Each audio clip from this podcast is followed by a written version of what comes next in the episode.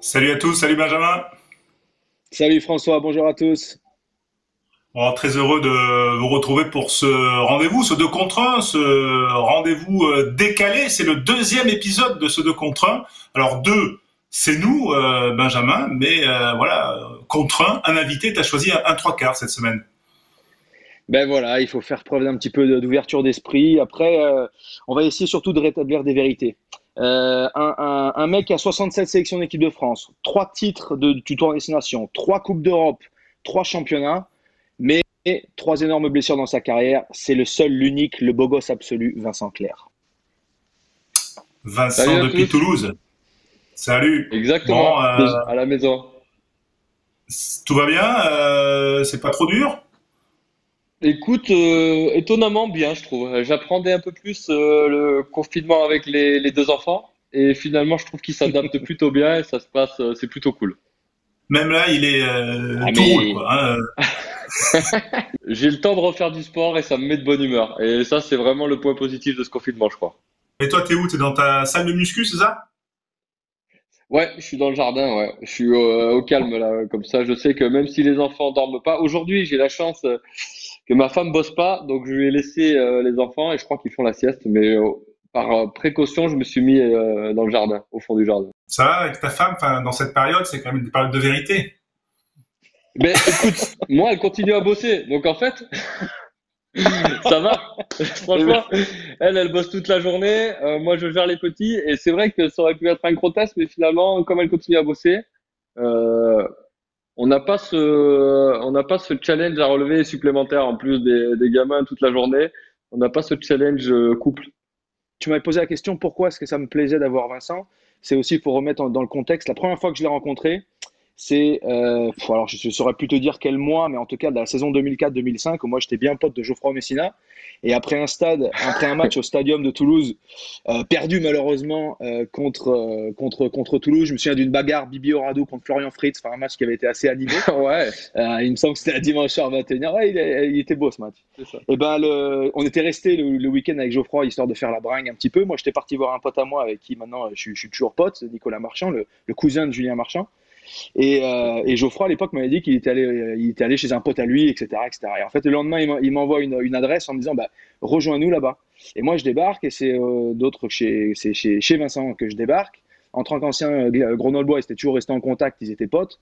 Et l'autre, donc moi, 20 piges, euh, je débarque un peu en top 14 sur la pointe des pieds. L'autre, il est déjà international, il est déjà champion, j'imagine, de plein de, de plein de trucs, plein de titres, malheureusement beaucoup plus que moi et, euh, et, et, euh, relax, sympa, souriant.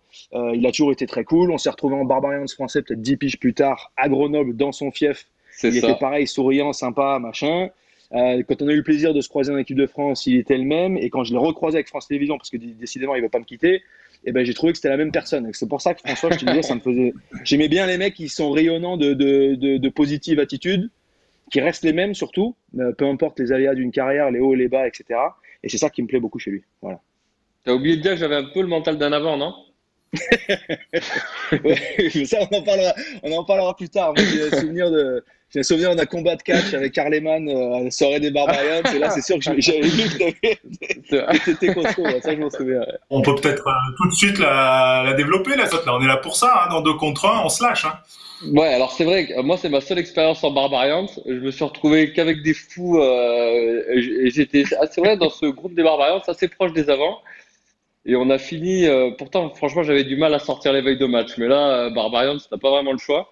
Et on s'est retrouvé à organiser un combat de catch au milieu d'une boîte de nuit. Parce que Carleman, euh, il y avait George Smith, gros gros fan de catch. Donc voilà, chacun avait son rôle à jouer. Et voilà, on a délimité un petit ring. Et on s'est fait une, une, bonne bataille de, de catch.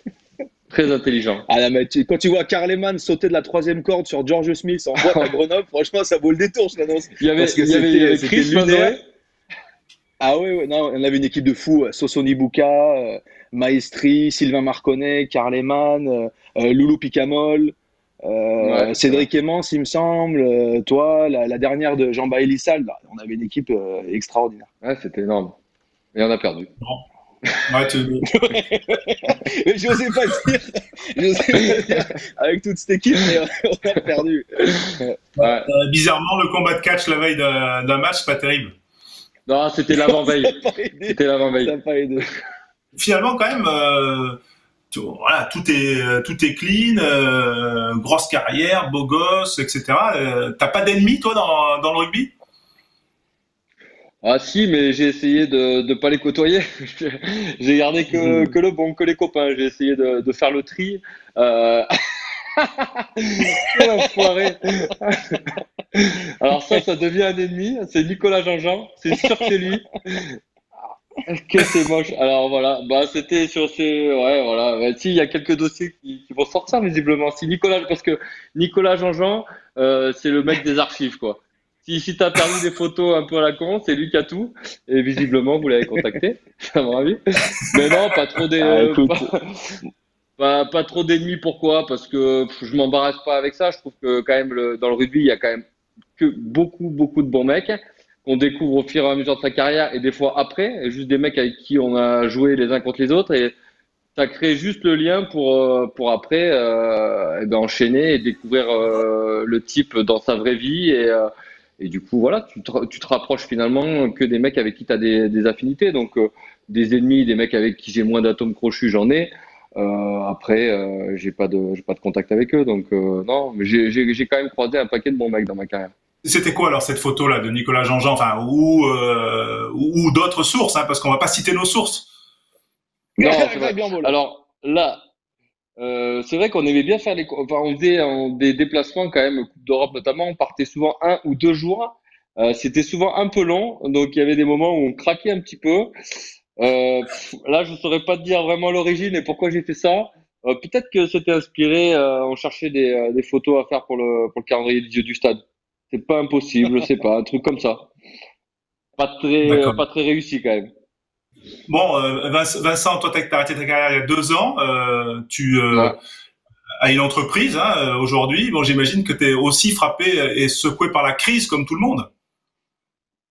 Ouais, on est à l'arrêt complet. C'était, ben, j'ai plusieurs sociétés, mais dont une qui est tournée vers l'événementiel et le marketing sportif. Donc évidemment, bah, touché directement puisque tout est à tout est à l'arrêt. Donc on fait comme tout le monde. On essaye de, de continuer un petit peu euh, avec quelques actions à, à, distance, mais, mais autrement, c'est vrai que tout est à l'arrêt et on a pris euh, bah, les choses en main pour, euh, bah, pour se faire aussi un peu aider par, par l'État pour pouvoir salarier tout le monde. On est plusieurs dans, dans la structure, voilà, il y a Sylvain aussi et, et c'est vrai que bah on est, il y a plein de choses qui, qui ont été gelées. Donc heureusement, il y avait des projets sur du sur du moyen terme. et heureusement, on va se on va se focaliser sur sur ces projets-là. Et c'est vrai que tout ce qui est du très court terme, euh, l'événementiel euh, bah, d'entreprise euh, notamment, bah, on va attendre et on va voir comment ça repart après, après cette période de crise. Pour ceux qui ont la chance de parler avec Vincent pendant une demi-heure, tu parles très peu de temps de, de rugby technique, etc. Mais c'est un mec qui est, t'as dit que c'était parents qui t'ont poussé à tes études, d'accord, mais t'es quand même curieux naturellement. T'es es porté vers, vers les autres, vers d'autres cultures, vers, juste une curiosité, une curiosité intellectuelle, tu vois, qui te pousse à faire plein d'autres trucs.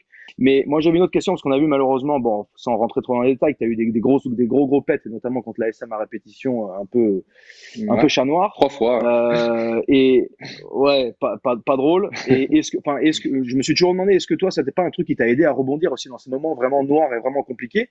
D'avoir déjà d'une, bah, bon, une vie de famille, j'imagine, des enfants, etc. Ça aide beaucoup, des potes, de la famille mais c'est aussi de, savoir que tu avais autre chose, quoi. Tu avais un autre truc qui allait te prendre tous les jours. Demain, tu te pètes un genou, et eh ben, tu es toujours Vincent Clair, le même homme, et tu te, tu te lèves les fesses et tu vas à Team One et tu essayes de créer d'autres trucs, etc. Est-ce que ça a été un, un, moteur pour toi dans ces moments très durs?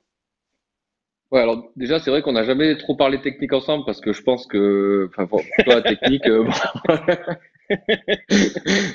Il n'y a pas un grand intérêt à en parler. C'est quoi ton surnom euh, déjà? C'est quoi ton surnom déjà? Chicken, chicken le poulet synthèse parce que tu cours partout. Ça. c'est pas un truc qui est venu naturellement entre nous euh, par les techniques. Euh, c'était pas nos points forts. Et si, bien sûr, quand je me suis blessé, tu te dis, voilà, ça peut arriver. Donc tout ce que je fais à côté, c'est cette sécurité-là. Je suis pas euh, je suis pas à la rue, j'aurai des choses euh, sur lesquelles me concentrer euh, si vraiment ben, ces blessures, j'arrive pas à m'en remettre parce que une blessure, on met tout en œuvre pour revenir.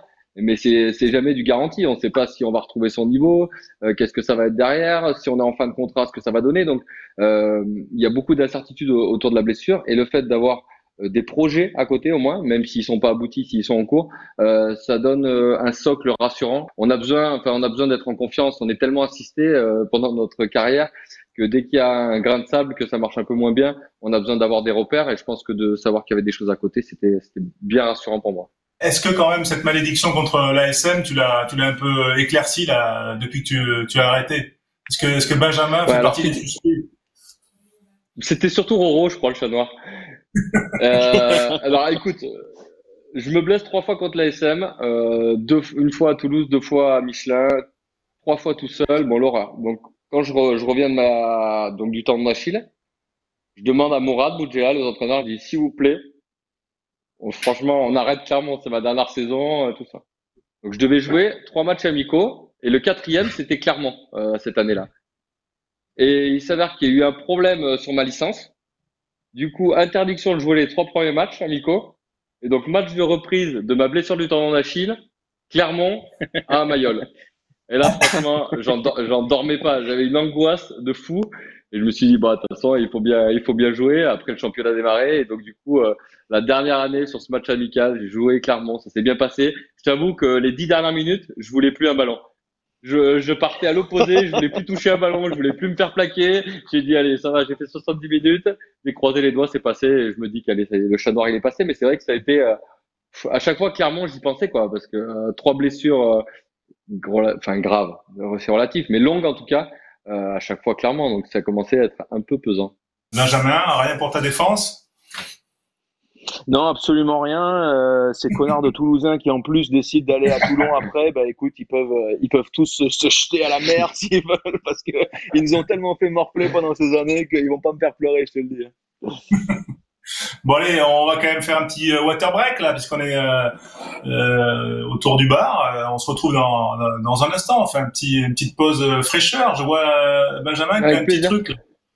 Hein, Yin Yang, domaine de Sauzet.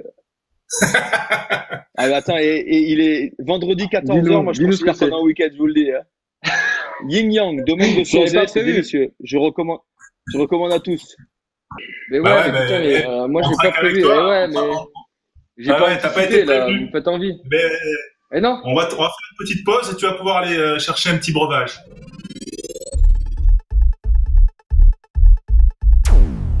Retour dans 2 contre 1, le rugby décalé. Benjamin Kaiser, euh, ça va toujours en forme après ce, ce premier water break? Tout va bien, ça, je suis désaltéré, ça va beaucoup mieux même. Ouais, on en sait un peu plus sur ta technique individuelle avec Vincent Clerc qui est notre invité. Euh, Vincent depuis Toulouse et, sa salle de, et sa salle de muscu. Euh, tu, tu en fais souvent là en ce moment? Tu as quand même une petite discipline euh, de sport Petite discipline du matin, ouais. Ouais, le matin là, avant que que ma femme parte bosser, j'ai remarqué que j'étais beaucoup plus calme avec les enfants. Les rares fois où je l'ai pas fait, euh, j'avais tendance à être euh, un peu trop dur sur les devoirs, quoi, à être un peu, tu vois, trop directif. Donc, euh, je préfère m'épuiser avant et je me rends compte que je suis beaucoup plus calme après. Moi, ça me manque pas de, de, de m'entraîner, mais par contre, après la finale contre Toulouse, malheureusement perdue 16 juin 2019, j'ai absolument rien branlé pendant un mois. Au bout d'un mois, je devenais exécrable. Ça, ça impacte vraiment la, ta psychologie, quoi. Si tu veux, il a complètement raison. Tu, tu vas, t'es, comment dire, t'es plus euh, t'es plus court à, à, démarrer au quart de tour avec tes gamins pour une petite bêtise, à être irritable et à, à, faire un peu n'importe quoi. Et, et d'une en plus, bah, t'es quand même pas, j'ai pas pesé 170 kilos toute ma carrière, donc j'avais envie de garder une certaine tenue pour maman. Mais, euh, mais c'est vraiment pour la tronche, il a complètement raison, parce que sinon tu, tu, tu pètes un, tu pètes un pont. Hein. On revient quand même parce qu'on a parlé, on a évoqué un peu la carrière euh, et, et, notamment les coups durs, les blessures. On a commencé par les moments durs. Il y a eu les, les beaux moments. Toi, pour toi, dans tout ce que tu as gagné, puisque tu as, as, quand même énormément gagné de choses, notamment la Coupe d'Europe euh, trois fois, mais tu as aussi, j'ai l'impression que le, le Brennus représente plus que la Coupe d'Europe pour toi. Alors, il a été un peu plus dur pour moi parce que la première fois, je l'ai loupé. Enfin, je l'ai loupé. Je me suis blessé juste avant les phases finales, donc du coup, euh, je l'avais pas vécu sur le terrain. Et après, euh, j'ai réussi enfin, ouais, 2008. Et après, j'ai réussi à le gagner sur le terrain. Donc, il est arrivé beaucoup plus tard. Donc, c'est vrai que j'ai eu la chance, en fait, la Coupe d'Europe de la gagner d'entrée. Je suis arrivé quelques mois plus tard. On, avait la chance d'être champion d'Europe euh, contre l'USAP. Et, euh, et deux ans plus tard, on l'a regagné. Et comme le Brennus a mis plus de temps à arriver et que finalement je le je l'idéalisais peut-être un peu plus quand tu es, euh, quand es jeune, quand tu es gamin, tu penses plus au Brennus qu'à la Coupe d'Europe, même si après le ressenti est le même finalement. Euh, tu vas au bout d'une compétition, tu la gagnes. Mais du coup, je l'ai tellement attendu le Brennus que peut-être qu'il a eu une, une saveur un peu, un peu différente.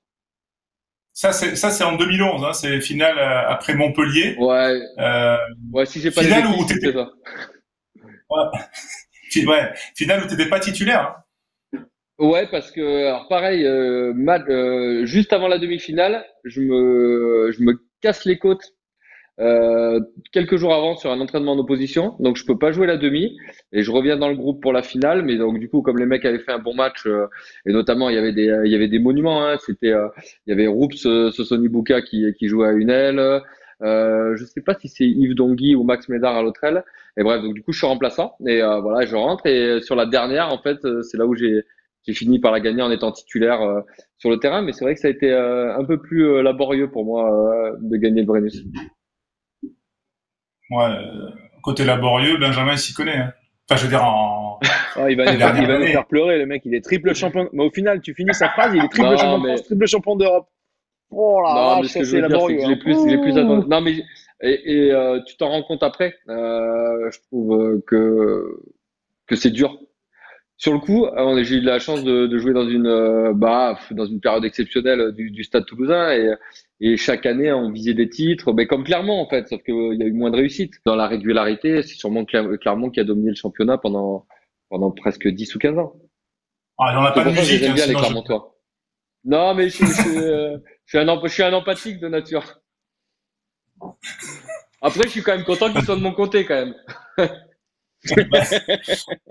Ce que j'allais dire, il est gentil, il est gentil, mais il nous file pas son bonus quand même. Hein. Je voulais revenir quand même sur euh, peut-être euh, où en fait c'est en 2003 où tu es champion d'Europe avec euh, ce casque. On va dire, tu nous disais que c'est arrivé très tôt, hein, ce, ce, titre européen. Tu marques un essai en, en finale, c'est contre Perpignan. Il faut quand même qu'on revienne sur cette, cette, période du casque quand même. Ouais. Alors casque, c'est juste avant d'être d'arriver en Pro D2 avec Grenoble. Je joue contre Bourgoin, j'essaye de mettre un caramel à un mec, ce qui m'était jamais arrivé. Évidemment, euh, j'ai pas réussi et je me suis, euh, je me suis déchiré l'oreille. Donc j'avais eu une quarantaine de points de suture et euh, du coup, euh, ben, j'avais mis un casque et donc euh, et très vite après, je suis passé en Pro D2. puis je suis allé au Stade Toulousain, l'équipe de France et en fait c'était devenu quelque chose qui me protégeait. En fait, je montais les étapes avec ce casque. Il y avait quelque chose qui était devenu euh, bah, rassurant pour moi de l'avoir. Mais en fait, j'arrivais plus à l'enlever. Donc, je le mettais plus à l'entraînement, mais j'arrivais plus à l'enlever en match. Sauf que quand même, ça, ça a tendance un peu à t'enfermer. Alors déjà, et alors, on m'a appelé, tu l'as très bien dit tout à l'heure, chicken, c'est pas pour rien. C'est que j'avais tendance à pas trop voir ce qui se passait autour de moi, ni à trop voir. Et une fois, euh, ben, le casque, il est venu, il est tombé un peu sur les yeux. Et je continue à courir le bras en avant pour essayer de raffouter ce que je voyais pas. Et donc, euh, Xavier Garbajosa m'a, m'a voilà m'a m'a appelé Chicken et euh, donc du coup voilà. Donc j'ai fini par l'enlever en 2004 euh, contre l'Écosse. J'étais remplaçant. J'ai dit bon allez cette fois je vais rentrer. Si je rentre c'est pas longtemps je remettrai pas le casque. Bon je suis jamais rentré mais j'ai jamais remis le casque et c'est vrai que je me sentais un peu plus libre après. Ah ben, tu sais qu'on a retrouvé l'origine du casque regarde. Oh là là là là. Énorme. Et tu sais que Oh merde Ben alors là, il y a le frère de Geoffroy Messina, je pense. Il y a David Dussert. Ah oui Il y a Julien Caro et Régis Sigouard, je pense. Euh, c'est ma période centre ah, de formation de Grenoble. Mais c'est génial. Mais je n'ai jamais eu cette photo. Vous êtes bon. Là, vous êtes très bon. Mais, mais, mais quand même, tu, ah, le, tu le, portais pas mal, le, casque en, Je le portais déjà pas mal. Je le portais déjà pas mal. Franchement, si j'avais vu cette photo avant, de mettre mon premier casque, peut-être que je l'aurais jamais mis, tu vois. Après, quand même, il y a une photo qui est, qui est exceptionnelle. C'est la, la, suivante où tu, tu, affrontes pour ta deuxième sélection, je crois, Jonah Lomu ouais. euh, avec ton casque. Ah, T'as vu, il faisait pas le malin d'ailleurs. Non, mais alors c'est dommage parce qu'on voit l'arbitre. En fait, l'arbitre est rentré sur le terrain, donc en fait cette action n'a pas été validée puisque euh, il avait sifflé l'arbitre. Mais bon, je l'avais tenté, c'est passé. Euh, je la garde dans les, dans les souvenirs photo. Mais c'était extraordinaire, ouais, parce que je joue ma première sélection à Marseille contre les Sudaf. Et euh, deuxième match, bah, John Alomou, quoi. Donc, euh, Mais pareil, quand tu Ah démarres, euh, je sais pas si c'était pareil pour toi, Benjamin, c'est que tu te rends pas compte de tout ce qui se passe. C'est euh, c'est l'euphorie, euh, t'as l'impression d'être un super héros, t'as peur de rien, et donc Jonah Lomu, bon, euh, tu te dis euh, pourquoi pas? De toute façon, il a écrasé la moitié de la planète. S'il m'écrase, ça sera, je serai un de plus sur son passage, donc peu importe.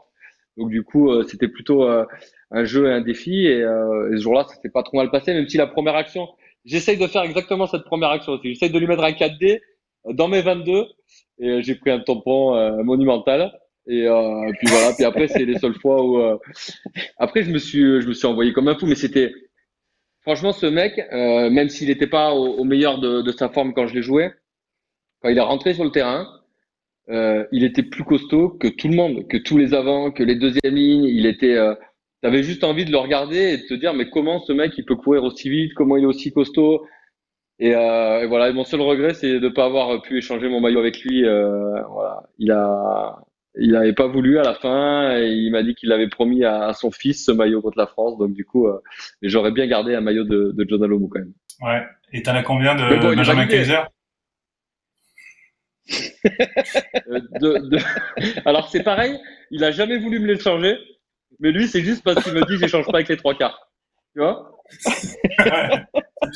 C'est du sectarisme. Ouais, quand t'en as 67, quand ouais. t'en as 67, tu peux les échanger. Hein. Quand t'en as à moitié moins, tu sais, d'essayer de faire gaffe. Et puis voilà. Alors tu sais que j'en ai, j'en ai, alors j'en ai donné quelques-uns, mais alors je sais pas toi, mais moi les maillots, euh, c'est quelque chose qui m'a toujours fait rêver. Et j'ai eu du mal. Alors j'en ai, ai, changé, mais j'avais toujours peur que ce soit le dernier. Donc j'en ai quand même mmh. pas mal parce que j'en ai beaucoup gardé. Bon, j'en ai donné à des, euh, alors pour des assos un peu, mais à des, à des gens euh, proches de moi, beaucoup, de la famille, des amis et proches. Mais je dirais que j'avais du mal quand même à m'en séparer parce que euh, voilà, j'avais toujours l'impression que ça, ça pouvait s'arrêter et euh, c'était un peu la, la, collection quoi. Moi pour ça, je suis assez matérialiste pour, euh, pour peu de choses, mais pour les maillots de rugby assez. Ouais, pour, pour, que les, pour, que les, gens comprennent aussi, la, la particularité des Blacks, c'est qu'ils en ont un seul des maillots. Nous, en équipe de France, on en a deux, donc ouais. à la limite, les mecs veulent bien les échanger.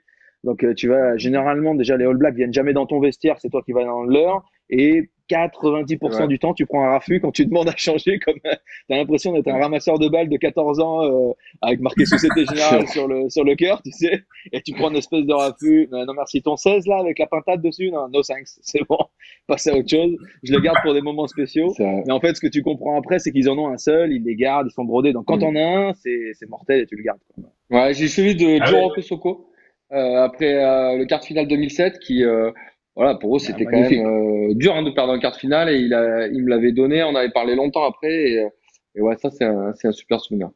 Ouais, c'est euh, spécial. Les Blacks, d'ailleurs, on se prépare un peu spécialement. Euh, je crois contre les Blacks, ouais. Benjamin, tu as, as, retrouvé une vidéo, je crois, de.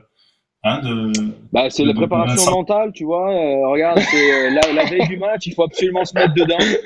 Les yeux bandés pour pas, parce qu'il a peur, tu vois, d'affronter ce John Alomou, mais ça l'a marqué quand même. Hein. La chorégraphie est pas, est pas, est pas parfaite. Je vais, je vais appeler, mais... je vais appeler, euh, je vais pas dire le mot de Nico Jean-Jean. Alors, t'as remarqué que comme je sais quand même que j'ai, j'ai une tête qui fait pas très peur, pour avoir un peu de crédibilité, j'ai préféré, euh, tu vois, j'ai préféré masquer le, le visage pour, euh, tu vois, tu... autrement ça l'aurait pas fait. Mais il y a quelque chose, tu peux quand même nous resituer le contexte là? Alors, je crois qu'on est toujours dans la même soirée. Visiblement, cette soirée, euh, tu vois, j'étais très inspiré. Et, et alors, pour savoir les mecs qui prenaient que... des châtaignes deux jours avant les matchs, en fait, tu sais. non, j'étais, je crois qu'on était à Glasgow. Euh, on était à Glasgow. Et, euh, et alors, je sais pas toi si ça t'est arrivé, mais globalement, quand on allait à l'étranger, que ce soit Pays de Galles ou Écosse, il y avait toujours une merde la veille euh, du match. Et euh, ce soir-là, je sais pas si c'est ce soir-là, mais il me semble, il y avait eu l'alarme, pareil, une heure du matin, alarme, tout le monde oublié de sortir dans la neige, donc tout le monde euh, à moitié, enfin en caleçon, les pieds dans la neige, une heure du matin, donc voilà, donc je pense que derrière, 15 juillet, 15 juillet à dormir, 30 cm de neige. Voilà. Et euh, du coup, euh, je crois que voilà, j'avais envie de, de, de, me défouler un petit peu, ouais. ouais. C'était pas la veille du match contre le moule, enfin c'était pas le, le même truc. je crois que j'ai moins bien dormi euh, la, veille contre le mou. Les deux fois où j'ai fait des insomnies, euh, pour te dire, ça a été à chaque fois où j'ai, euh, ça a été quand on a battu les Blacks en quart finale euh, ben à Cardiff. Et la fois où on, passe en finale, on bat les, les Gallois en demi-finale. Et là, impossible de trouver le sommeil parce que je crois qu'il y avait eu. C'est les seules fois où j'ai pris conscience un peu de, de l'événement, de ce qui se passait. Et je ressassais. Et puis c'était un véritable honneur. J'avais presque pas envie de, de dormir pour profiter un peu de l'instant. Et euh, quand c'est arrivé en 2011, euh, ben à Auckland, euh, il était, j'arrivais toujours pas à dormir. Il était 2, 3 heures du matin. Donc je suis parti, j'ai mis la musique et je suis allé me balader dans les rues d'Auckland jusqu'à peut-être 6, 7 heures du matin. Donc c'était marrant parce que moi j'étais un peu dans ma bulle, tranquille, avec la musique, à me balader, à essayer de me refaire le film de ce que ça pourrait être la finale. Et derrière, je voyais tous les mecs qui sortaient de boîte complètement ivres. Euh, voilà, tu peux imaginer euh, le scénar euh, à 6-7 heures du matin. Donc c'était assez cool, mais c'est les deux fois où j'ai eu des insomnies. Jamais veille de match, mais après match sur des bons moments. Si tu avais besoin d'une traduction, tu aurais dû demander à Loulou Picamol. Hein. Toujours dispo, toujours, toujours là. Why you continue? Ouais, Why you continue? Et t'as souvent été traducteur quand même, Benjamin, toi.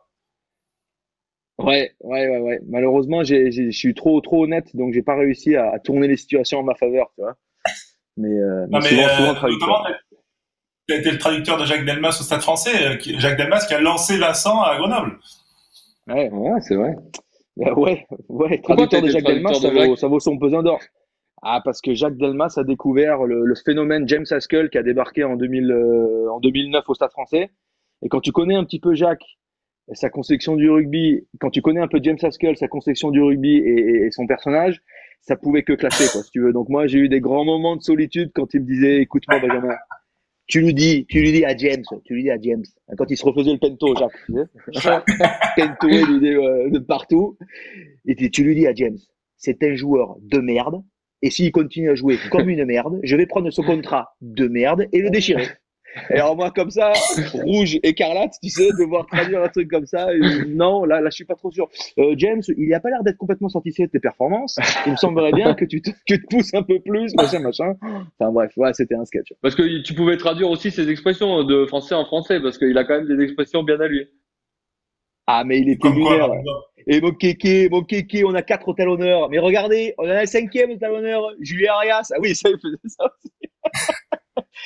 la bulle, la bulle, tu comprends rien. Si, si, si, t'étais nul, c'était pas, euh, tu vois, il te montrait bien que, tu vois, ça valait zéro, quoi. Ça vaut, ça, ça vaut zéro. Et pas la peine d'aller sur les Champs-Élysées. Hein. On en a un d'illuminé, les illuminations des Champs-Élysées. C'est Olé Philippe, regardez-le. Il a pas la lumière à tous les étages, celui-là. Ah non, Jacques, c'était extraordinaire. Ah, c'était ouais. Mais Jacques, il a été important à cette époque du centre de formation de, Grenoble, euh, Vincent, parce que c'est lui qui, euh, qui t'a appelé. Je crois que tu partais en vacances avec tes parents et pour partir en stage avec la première. Exactement. je suis en ouais, je donc je sortais d'une année Réchelle avec euh, Yves Pinotti. Euh, on avait fait une super. Enfin moi c'était très bien passé. Et euh, le club descend. C'est l'époque où il y avait quand même pas mal d'étrangers à à Grenoble, il y avait, euh, je sais pas si vous vous souvenez, Mayer Fleur, Diego Albanez, euh, il y a Brian Liebenberg qui venait d'arriver. Euh, bon. Et du coup, le club descend, donc tout le monde part, tous les étrangers partent. Et du coup, ils sont obligés de faire appel aux jeunes. Et Jacques m'appelle effectivement et me dit voilà, bon, il me connaissait pas. Hein. on aimerait bien que tu intègres le stage. Je partais, je partais en vacances avec des potes. Et je sortais de la, ouais, je, sortais, ouais, d'une année en, en junior. Et donc du coup, du coup, je fais, euh, je pars, il me dit bon, écoute, tu pars une semaine, tu reviens et t'intègres. ça m'allait déjà bien, euh, tu vois, ce, ce casque. Ah un peu large. ce casque, il a le il a le denté celui-là. et du coup, ouais, je rejoins le, le club et euh, et puis voilà, puis la, la, prépa se passe plutôt bien. Euh, je joue les premiers matchs et euh, il m'arrive une petite mésaventure, tu vois. Euh, je donc on est à, on est à Bayonne. On, je sais plus si on gagne ou on perd. Je crois qu'on gagne. Et, euh, en fait, les mecs euh, veulent sortir, tu vois. Mais bon, moi, je suis un peu jeune, tu vois. C'est mon deux ou troisième match. Je dis ok, mais bah, style à une heure du matin, euh, je rentre à l'hôtel tranquille. Et les mecs rentrent à 6 heures du matin, euh, chaud quoi.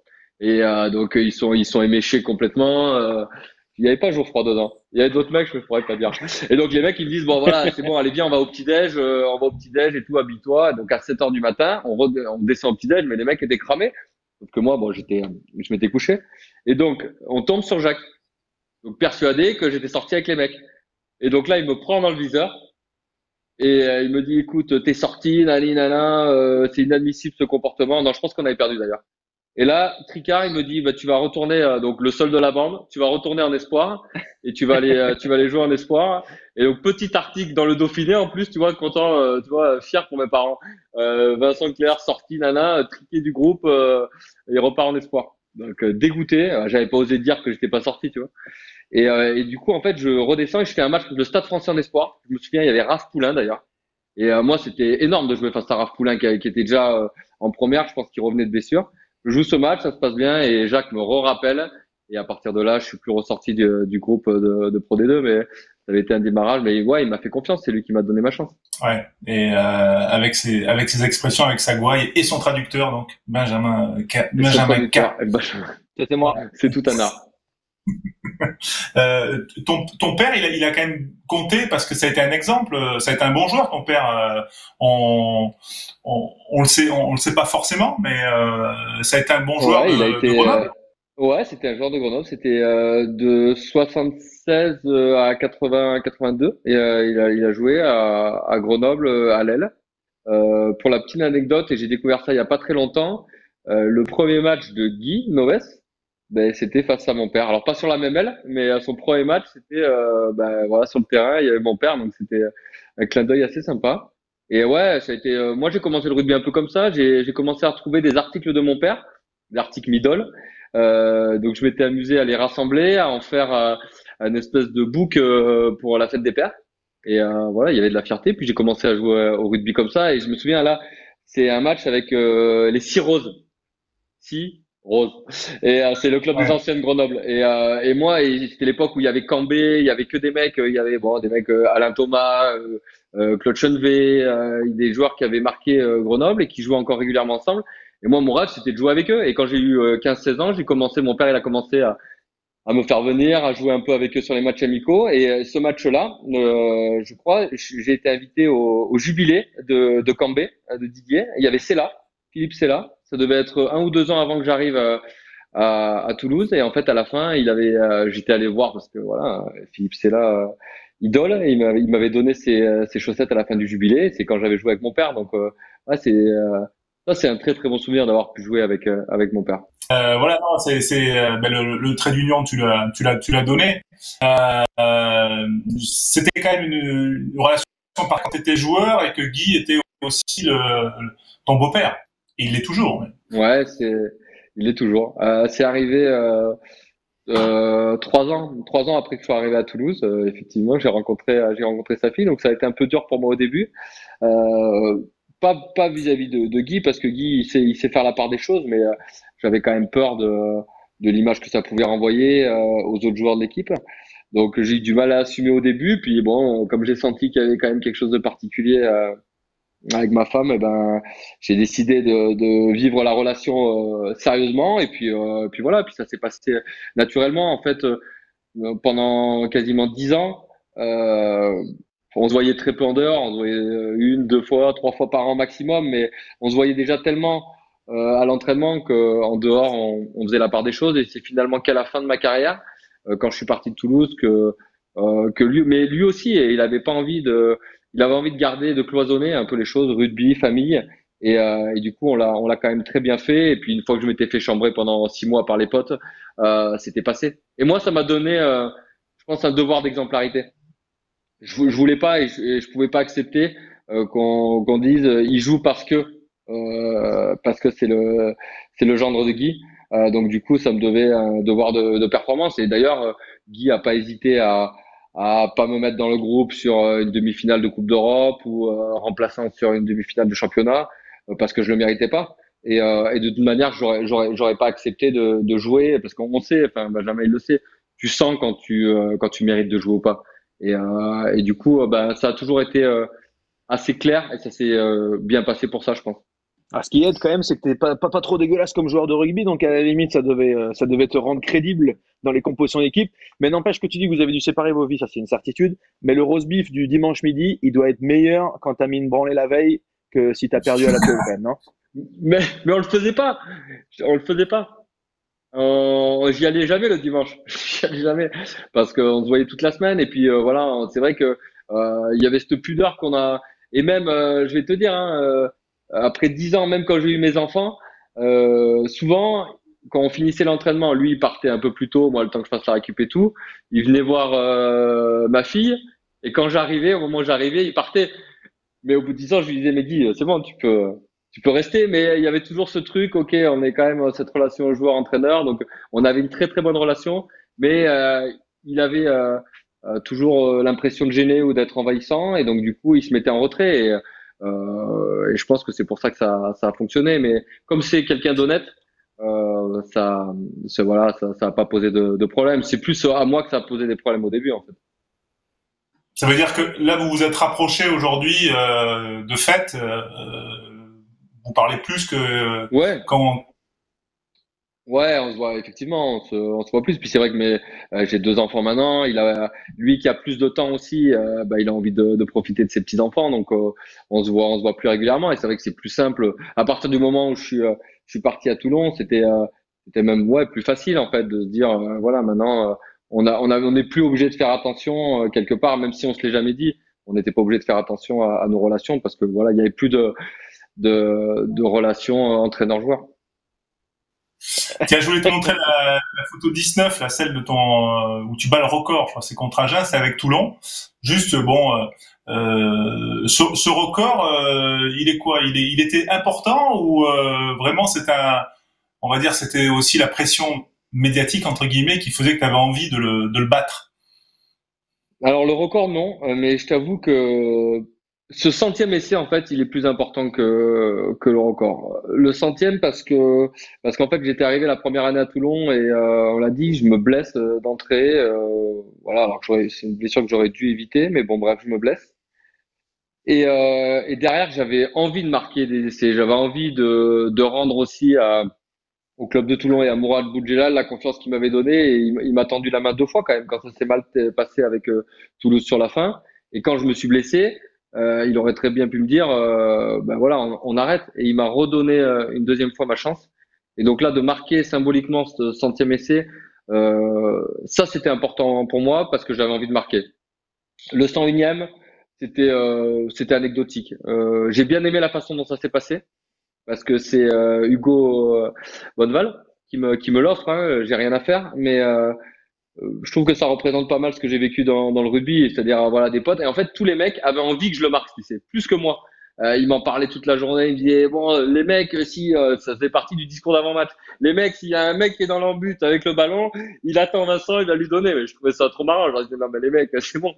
Et en fait, ça s'est passé comme ça. Et en fait, Hugo, en plus, c'était rigolo. J'avais tourné une pub avec lui quand il était minot. Euh, on avait tourné une pub tous les deux au Stade Toulousain, donc c'était trop marrant. Et que lui me l'offre, euh, voilà, ça avait une symbolique sympa pour clôturer ma carrière, parce que c'était mon dernier match, une des dernières actions. Et voilà, de, c'est plus la symbolique qui est cool. Après le, le centième était, était important parce qu'effectivement il y avait beaucoup de pression autour. Euh, on m'en parlait tout le temps, donc ça commençait à me, à me ronger. Euh, une fois que j'ai passé ce centième essai, j'étais, j'étais libéré. Le, ouais, le record, c'était, c'était anecdotique. Toulon, pas de regret non, aucun. C'était, c'était génial. Je regrette de de de pas avoir plus parlé, de de m'être blessé au début parce que je pense que j'aurais dû l'éviter. J'aurais dû m'écouter. Je savais que ça allait pas et j'ai forcé, forcé parce qu'il y avait. On arrive dans un nouveau club. Je regrette la manière dont ça s'est passé parce que euh, ça s'est passé. Euh, j'étais déçu par par des personnes au club et euh, ah, j'ai dû partir de Toulouse en, l'espace de. Ouais, ouais, ça, ça s'est mal passé. Ouais. ça s'est mal passé. Euh... Ouais, ouais, là, là pour le coup, ouais, parce que le, les... il rebalance sur Toulouse. On l'a eu à l'usure, c'est bon. Et euh, non, ouais, les dirigeants en place, je trouve qu'ils n'ont pas été honnêtes avec moi. Moi, ça faisait 15 euh, ans que j'étais au club. Euh, j'étais en fin de contrat. Je leur avais dit qu'il n'y avait pas de problème si euh, ça devait s'arrêter là. Pendant des mois, ils ont tenu à ce que je reste. On avait, on parlait de projet de reconversion. et en fait, début mai, j'ai appris que euh, qui me gardaient pas, qu'on me proposerait rien en fait. Et euh, j'ai trouvé ça malhonnête en fait. Et du coup, euh, je leur aurais beaucoup voulu parce qu'en une semaine, ben, d'ailleurs, dernier match à Toulouse contre Clermont. Le dernier match de championnat contre Clermont à la maison, à Ernest Vallon. Et, et donc, quand faut s'organiser, quand tu as 15 ans de club, que tu dois, bah, tu envie que tes proches, tes amis soient là pour ton dernier match. En une semaine, tout gérer, puis en pensant à vite, il faut que je trouve une baraque, puis il faut, finalement, il faut que je change l'école de mes gamins, puis il faut dire à ma femme qui devait, euh, euh, qui avait trouvé un job, qui devait s'associer en tant que médecin.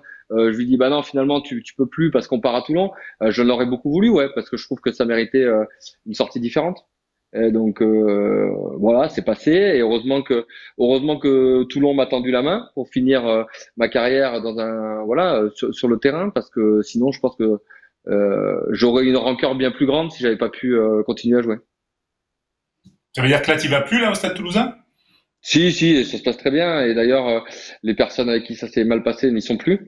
Euh, mais euh, en fait, j'en ai voulu aux personnes concernées, mais mais pas au club. Le club, moi, c'est extraordinaire ce que j'ai vécu et j'adore ce club et j'adore les Toulousains et, ceux qui sont en place, tout le monde. Mais trouve qu'il y qu'il y a des personnes qui ont été qui ont été pas pas honnêtes à ce moment-là. Mais j'en voulais pas au club. Hein. Toulouse euh, c'est mon club, c'est là où je me suis construit et je continue à y aller avec grand plaisir. Euh, j'ai des potes joueurs, j'ai des potes qui sont maintenant entraîneurs, encore dans l'administratif, donc euh, il n'y a aucun souci avec le club. Mais tu pourras lire, si tu veux, si tu lis mon bouquin, il y a les noms qui sont cités. ah, il est malin euh, celui-là. Il est malin. Et avec le confinement, euh, moi je fais pas, je fais pas d'achat sur euh, sur Amazon. Hein, je respecte quand même les, les principes. Hein. Écoute, je, je, te propose de m'envoyer ton adresse. Tu dois me rester quelques exemplaires. Je te l'envoie. ok. Euh, ben on va faire un petit, une petite pause fraîcheur, comme on dit sur les terrains. un petit, un petit Ouais, parce que j'ai la bouche un peu sèche moi, parce que je n'avais pas été prévenu.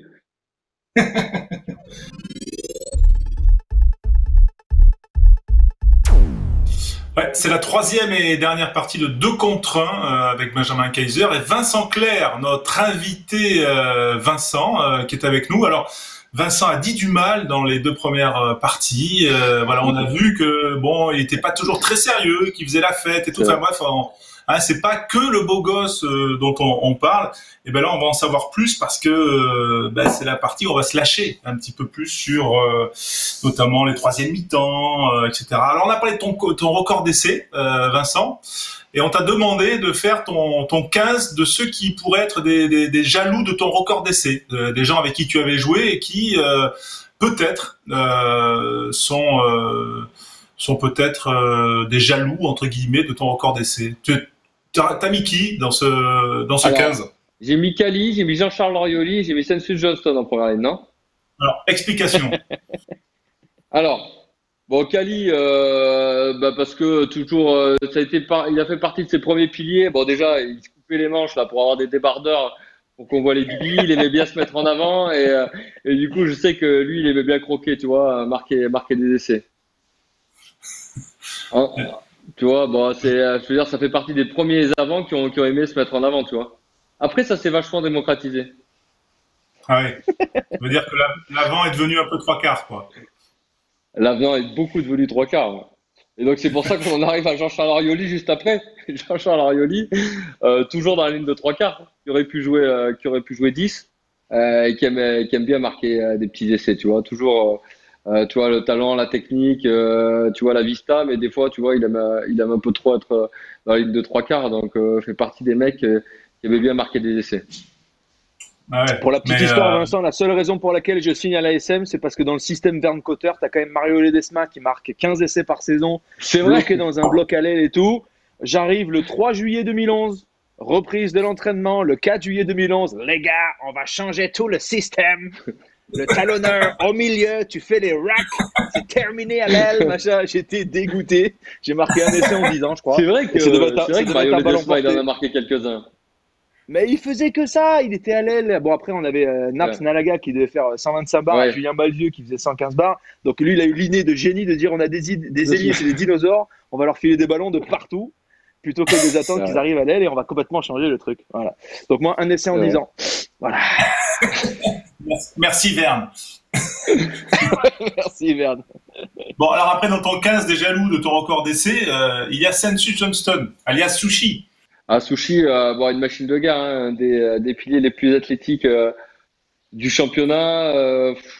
mais quand il perçait, tu pouvais être sûr que il allait te, tu sais, le, quand on te tend le ballon et que tu le vois jamais arriver. bon, ben, Sensu, c'était un peu ça. C'est-à-dire qu'il il avait cette élégance pour te faire la fin de passe et pour essayer d'aller entre les perches, de faire laisser le plus spectaculaire possible. Mais voilà, quel, talent. Mais le nombre de fois où il a percé, euh, où il a pas donné, je pense que voilà, Sensu, il méritait d'y être dans ce 15. Tu veux dire que c'était pas le roi de contre 1, quoi. Ben, il savait, hein, parce que, mais euh, il avait quand même envie. S'il avait fait plus de 20 mètres, il disait là, je peux vraiment euh, passer à la télé en boucle, et euh, là, faut que je le finisse ce coup. Donc, du coup, il tentait des petits coups de pied par-dessus, la totale, il nous a fait.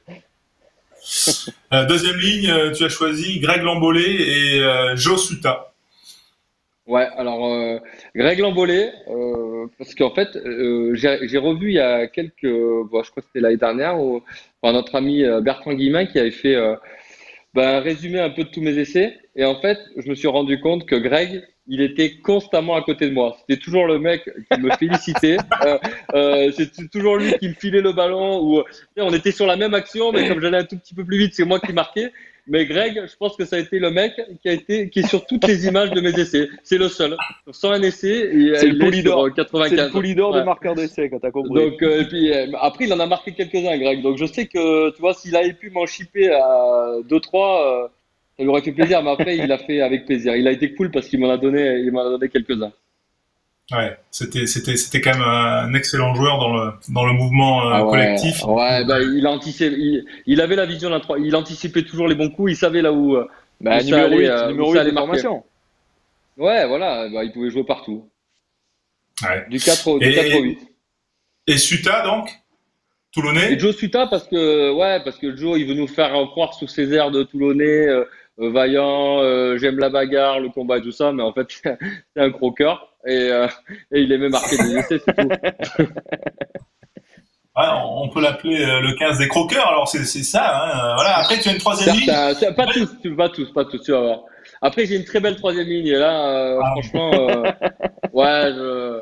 ben, Jean Bouillou, hein, même profil que Greg Lambolé, c'est-à-dire que toujours dans les bons coups, mais souvent un tout petit peu en retard par rapport aux trois quarts, donc c'est c'est pas souvent lui qui, qui marquait, mais il aimait ça, quoi. Il aimait couper les trajectoires, passer dans le dos de l'arbitre en étant un peu hors jeu, tu vois, mais ça se voit pas pour être à, tu vois, au soutien pour, pour aller marquer un essai. Et Jean, il adorait, il adorait marquer des essais. Il en a marqué quand même des, des très beaux, donc je pense qu'il aurait pris plaisir à en marquer quelques-uns de plus. Ouais, numéro 8, euh, Christian Labitte. Ah, ben Nash, ouais. Nash, il aimait bien qu'on qu'on scande son nom, qu'on l'acclame. Donc, soit c'était euh, genou au sol, soit c'était en marquant des essais. Donc, euh, Nash, euh, voilà, moi, c'est, je l'ai découvert quand j'ai commencé au stade. Et puis, euh, tu pouvais être sûr que les, les ballons portés, les trucs comme ça, ou près de la ligne, quand ça prenait un peu de vitesse, le ballon n'arrivait jamais au 10. Hein. C'était Christian qui arrivait lancé de 50 mètres, qui allait prendre la balle entre 9 et 10. Bon, souvent, il marquait, ça va. Mais, mais c'est vrai qu'il il les aimait, ces ballons-là, dans l'avancée, pour essayer de le prendre et d'aller, d'aller finir. Qui complète cette troisième ligne euh, Imanol, le grand Imanol Arinordoki. Euh, Imanol, bah, qui, a, aussi profité pas mal euh, des plans de jeu où on avait les troisième lignes à l'aile avec des grands signes, euh, tu vois, sur, le bord de la touche. et, souvent, il les a eu ces ballons et il en a marqué, il en a marqué un paquet, ouais. Il en a. Ah, les mitaines, plus haut, il peut quasiment, il peut quasiment être capitaine de ton équipe quand même. Oh, ben ouais. Il peut être capitaine de ton équipe. Je pense qu'il est, euh, qu'il est vice-capitaine parce qu'il y a quand même Greg Lambolé qui est capitaine parce que, parce que pour le détrôner, Greg. Attends, et Emmanuel Arinoki qui met le genou à terre à la 55e après une percée tu as l'impression qu'il s'est fait les deux croisés, les deux tendons d'Achille, qu'il va sortir sur civière, une petite coupe d'éponge magique, Aguilera qui scande son nom, et hop, il renaît comme, le phénix de ses cendres pour aller, rejouer. ça, c'est Imanol. Mais tout le monde le sait. encore une fois, c'est l'école Christian Labitte. c'est pas pour rien qu'ils sont dans la même équipe. Alors, le 15 des plus jaloux euh, de ton record d'essai, euh, voilà, après ce, pack euh, qui est à la manœuvre, à la mêlée et à l'ouverture. Non, alors, pas des plus jaloux, mais en fait, il y a, deux mecs dans ce 15 qui auraient aimé plus marquer, je pense, mais ils étaient quand même tellement altruistes, tu vois, qu'ils en ont plus donné qu'ils en ont marqué. Et donc là, en neuf, c'est Jean-Baptiste Elissalde. Je pense qu'il adorait, hein, parce que quand il marquait des essais, il avait tendance à à vraiment bien les fêter quoi. On sentait que ça lui faisait euh, vraiment plaisir. Euh, Je me souviens de quelques pas de loi, quelques mètres de la ligne, euh, quand il marquait des essais et tout ça. Mais il avait tellement de talent et il distribuait tellement bien le jeu. Et c'est lui que je pense que c'est un des joueurs qui m'a fait le marquer le plus d'essais. Que voilà, il méritait d'être dans ce 15 parce que je pense qu'il aimait vraiment ça. Mais, mais voilà. Mais comme il était comme ça aussi et que bon, il aimait pas trop le contact, il aimait bien donner les ballons et il m'a il fait quelques caviars.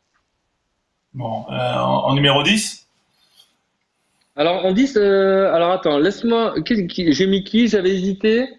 J'ai mis McAllister, non? Ouais, c'est ça. J'avais hésité avec un, joueur français, mais bon, je me suis dit que j'allais le vexer. Donc, j'ai pris Luc McAllister parce que Luc, euh, au top de sa forme, euh, bodybuildé, euh, les pecs saillants, les biceps, pareil. Hein, alias, Jean-Michel Quadri, quand même. Jean-Michel Quadri. Jean-Michel Quadri. Oh. C'est-à-dire que là, il, s'embarrassait pas de. espèce de citerne. Il, ouais, il s'embarrassait pas des surnoms, quoi. C'est-à-dire que quand tu as des qualités comme les siennes, euh, euh, des raffus, des pommettes, et entre les poteaux, euh, et voilà, feu. Donc euh, voilà, en 10, quand même, euh, je pense qu'il méritait. Bon, après, au centre, tu as mis quand même une belle paire de, centre. Ouais, ouais, une belle paire de centre. Ouais, j'ai mis, j'ai mis de la complémentarité. j'ai mis d'abord Xavier Garbajosa. Euh, Xavier, euh, parce que lui, chasseur d'essai plus que jamais. Euh, moi, quand, quand je suis arrivé au stade, bon, ça faisait partie aussi des mecs que j'ai que j'ai idolâtré et, en fait c'était un pur chasseur d'essai qui, qui aimait en marquer à l'appel. Et, et, quand je le voyais faire, qui jouait à l'aile au centre, voilà, il déchirait la ligne, plus il pouvait en marquer, il aimait ça, on sentait que on que bah, sûrement comme moi et comme d'autres, hein, c'était c'était viscéral de marquer des essais. Il y avait quelque chose qu'il avait en plus et, et donc du coup, euh, ouais, lui, il en a, il en a marqué un paquet. Et, il aurait aimé encore en marquer, en marquer plus. Euh, associé à qui alors? À mon, à mon grand copain Mathieu Bastaro.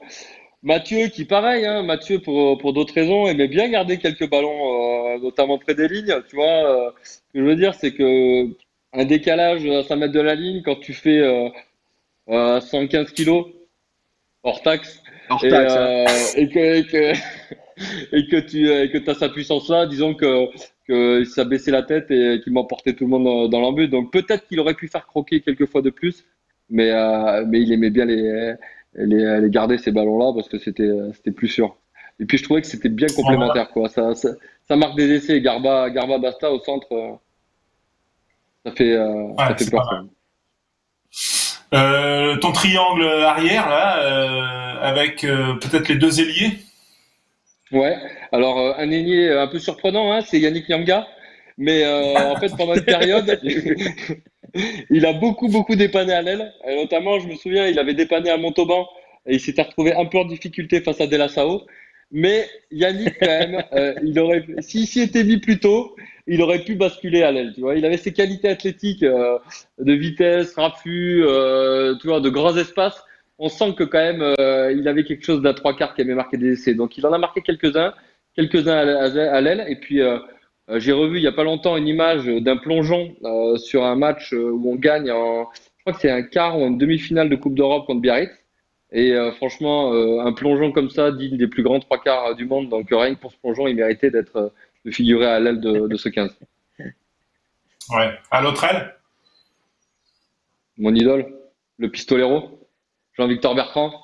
Euh, moi, j'ai, je crois que j'ai passé ma meilleure année avec lui. Euh, c'est-à-dire qu'à l'entraînement, il y avait quand même une, euh, une session dans l'entraînement, répétition de comment on allait fêter les essais. Donc, tu vois, quand tu quand on est là, c'est que tu es sûr de toi, tu sais que tu vas en marquer des essais, il a fini un paquet de fois euh, meilleur marqueur euh, avec euh, quand il était à Agen, quand il était à, Grenoble.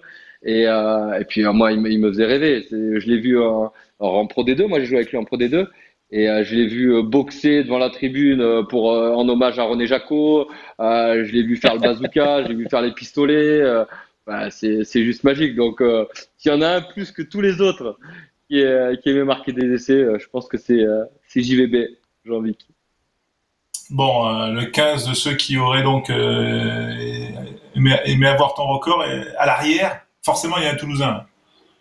Bah, Clément, euh, Clément, mon pote, qui lui aussi, comme Jean-Bal, il ça fait partie de ces mecs qui aimaient marquer des essais et qui en ont marqué un paquet. Mais pareil, il m'en a donné. je sais pas combien, il restait un mètre. Il hésitait, mais il préférait la, la donner pour faire croquer. Alors des fois, il râlait à la fin du match. Il disait putain, t'as encore marqué deux, trois essais, j'en ai pas marqué un. Mais euh, je crois qu'il aimait encore plus les euh, les données que les marquer. Mais des fois, ça le frustrait un peu. Mais euh, voilà, c'est vrai que Jamba et Jamba et, et Clem font partie de ces joueurs qui ont qui ont tellement fait briller les autres. Ils aimaient ça, mais ils aimaient encore plus faire briller les autres. Donc il méritait aussi. Il en a, il en a donné un robot au lait euh, en finale contre les Wasps aussi, Ah, quel enculé. Alors, il y avait touche. Il y avait touche. S'il y avait eu la vidéo à ce moment-là, il y avait touche. les crèmes. Euh, euh, c'est vrai. Et tu sais que je me suis, je me suis toujours senti un peu coupable parce que c'est moi qui suis dans la course de Rambolé et persuadé que le ballon va sortir, qu'on va aplatir. Je coupe ma course, Rambolé, il me double et c'est comme ça qu'il finit par aplatir. Et si j'avais un peu continué à courir, à me mettre dans ses cannes, euh, ben, peut-être qu'on aurait euh, eu un titre de, de plus. Mais euh, là, on pouvait pas lui en vouloir quand même. Je suis sûr qu'il y avait touche. ouais, enfin, il faut, faut, rappeler quand même que euh, eux, ils ont été champions d'Europe, si je peux me permettre, Benjamin. Exactement. Exactement. Même s'ils ont perdu en 2004. Bon, euh, tiens, regarde cette petite séquence. Euh, c'est Thierry qui va nous la lancer. C'est la 22. Et euh, moi, je sais qu'elle va plaire. Euh...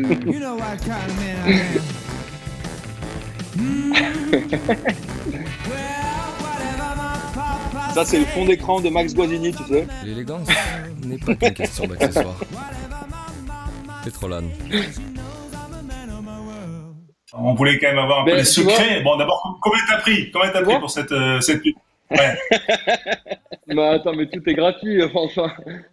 j'ai tout, tout, pris, j'ai tout pris en shampoing à vie.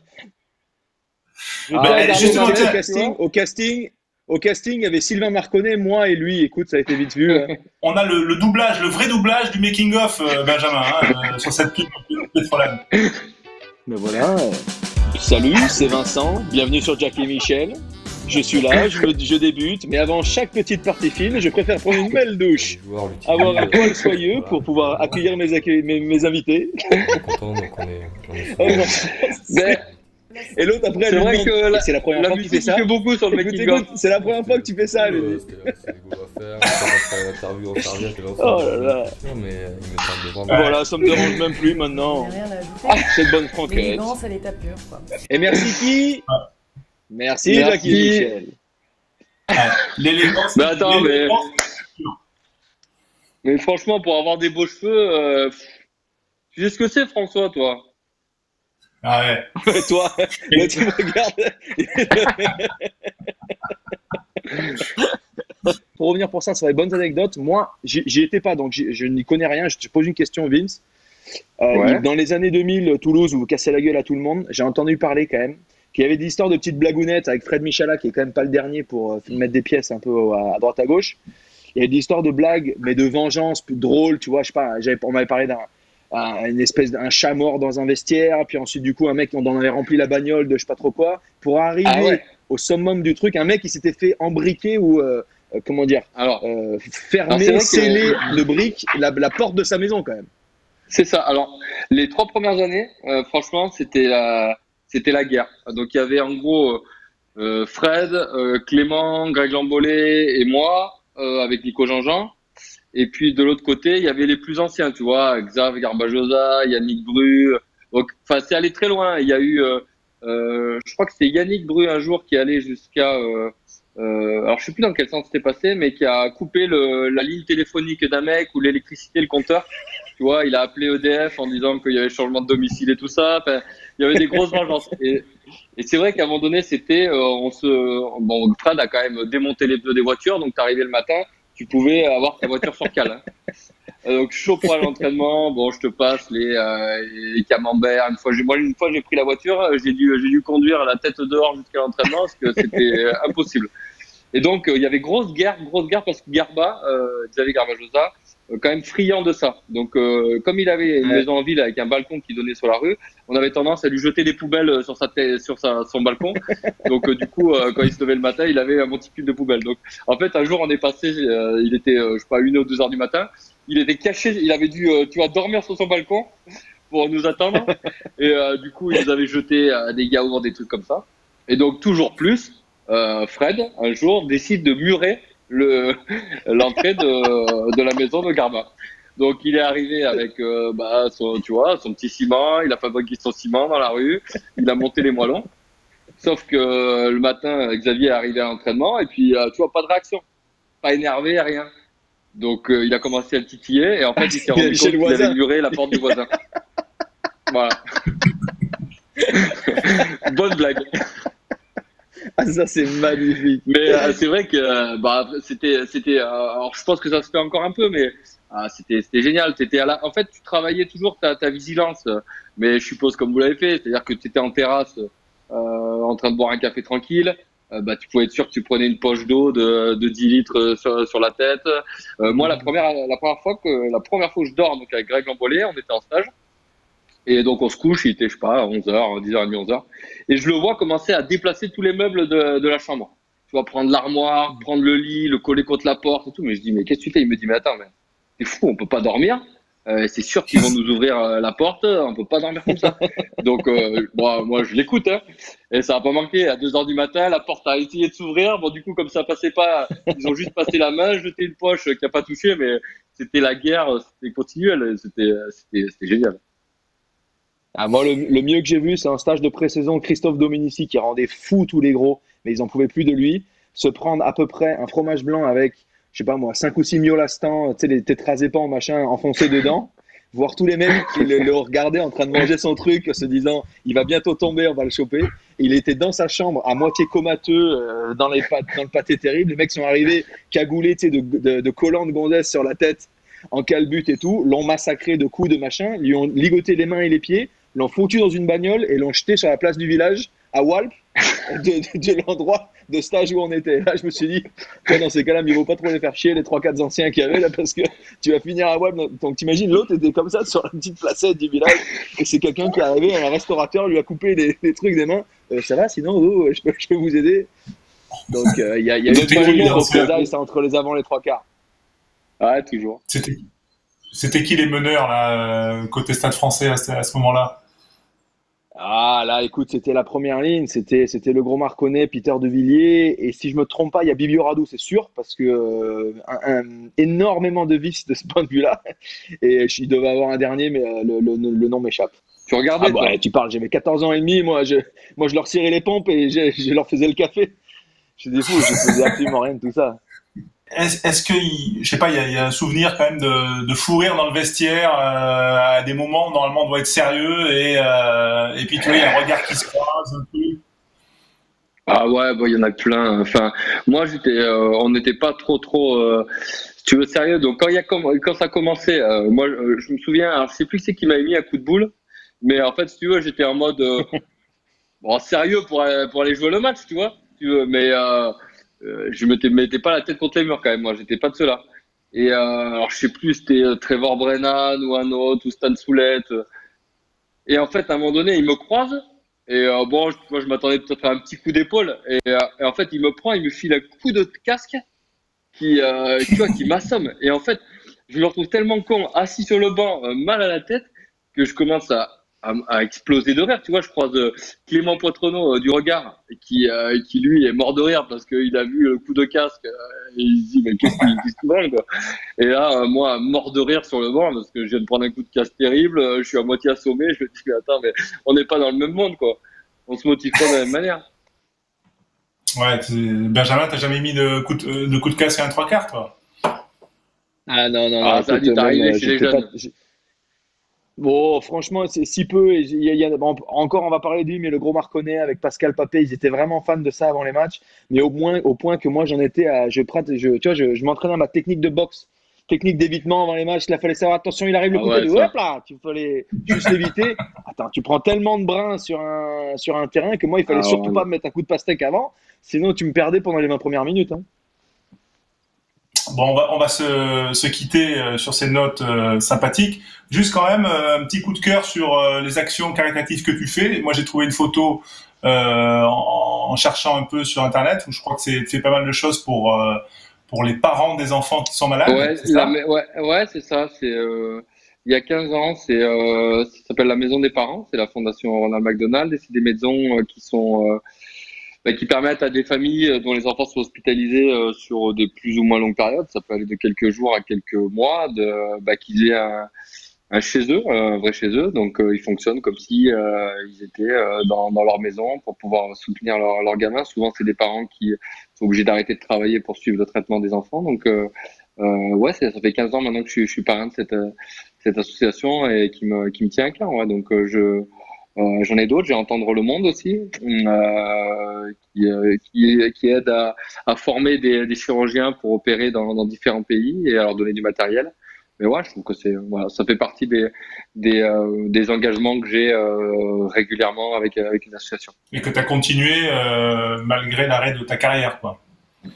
Bah, tant qu'ils veulent de moi, ouais, je, moi, je, je prends euh, pas mal de plaisir à, à, y aller. Euh, j'ai créé des, des, liens quand même très particuliers avec, euh, avec des familles, avec du personnel voilà, qui s'occupe voilà, de la maison et à l'hôpital. Donc, j'essaye de. Puis, c'est pas loin, j'avais, j'ai décidé aussi de le faire parce que c'est pas très loin de chez moi.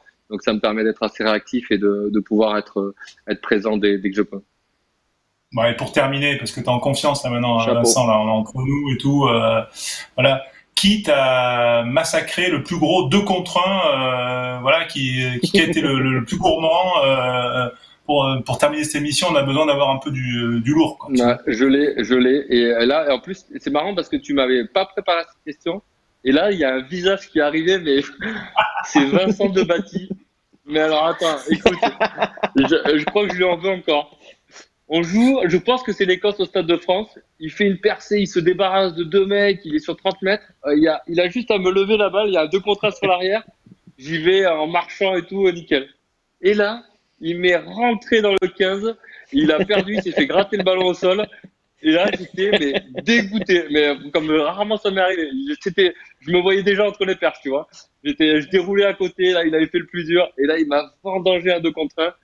Et euh, je crois que c'est, euh, bah, tu vois, spontanément, c'est celui-là qui est, qui est remonté. Tiens, tiens, clairement toi quand même, hein, Benjamin. Ah ouais, attends, je te le dis, en fait, il est mauvais, il est mauvais dans le, au fond de sa moelle, il est mauvais. Vous faites pas berner, les mecs. Je vous le dis, moi. Bon allez, ben, euh, merci à Vincent d'avoir été, euh, euh, été merci, beaucoup cool. merci beaucoup. Mais euh, c'était c'était sympa aussi de, de, prendre le temps de, de, discuter dans cette période de confinement. Euh, voilà, alors on, on, va se retrouver le prochain rendez-vous. On peut bien sûr faire le. Bah là, c'est plus le water break là, c'est la, la, troisième mi-temps maintenant. Euh, bah là, on est... Benjamin... Benjamin, il a bien accéléré sur le water break. Hein. c'est toi, on va te laisser faire. Laissez-moi tranquille.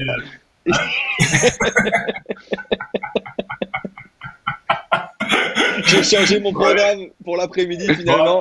Bon, bah, je suis plus trop dispo. Hein. C'était un plaisir. À bientôt. Allez, on se retrouve bientôt pour euh, un nouveau rendez-vous. Ciao Vincent, merci beaucoup. Ciao.